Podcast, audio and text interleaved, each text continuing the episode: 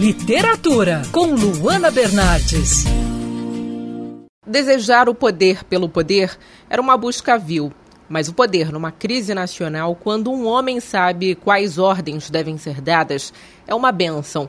Essa é uma das muitas frases que impactam no livro O Esplêndido e o Vil, do jornalista Eric Larson, publicado aqui no Brasil pela editora Intrínseca.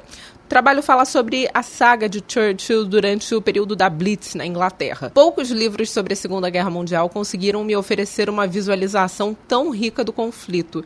Isso porque o escritor fez um amplo trabalho de pesquisa e contou histórias de pessoas reais, pessoas que vivenciaram uma das maiores crises da humanidade. E além de falar sobre os bombardeios na Inglaterra, o autor conta a história de pilotos da Luftwaffe e da RAF, histórias do secretário de Churchill, por exemplo, dos filhos e da família do primeiro-ministro. São pessoas que viram realmente a história acontecer e isso deixa o livro muito vivo. O escritor reúne relatos recolhidos dos diários desses personagens e faz a conexão com os acontecimentos históricos da época, o que torna a leitura difícil de largar. O Esplêndido e o retrata com detalhes a personalidade e a importância de Churchill para a Inglaterra durante a Segunda Guerra Mundial.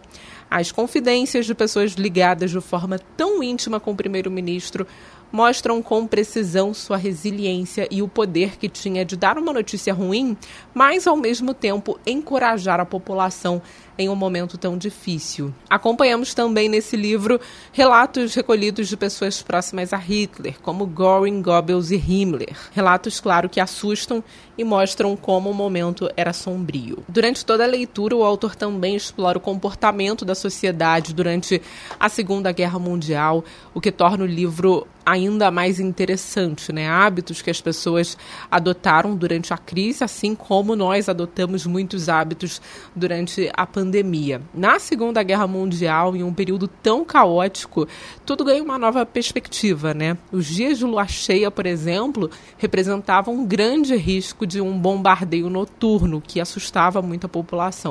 Acho que esse foi um dos melhores livros sobre a Segunda Guerra Mundial que eu já li. E provavelmente vai ser uma das melhores leituras desse ano. O Esplêndido e o mostra histórias particulares, medos e incertezas que pessoas que realmente vivenciaram o caos do momento. Eu sou a Luana Bernardes e você pode ouvir mais da coluna de literatura, a seção do site bandnewsfmrio.com.br clicando em colunistas.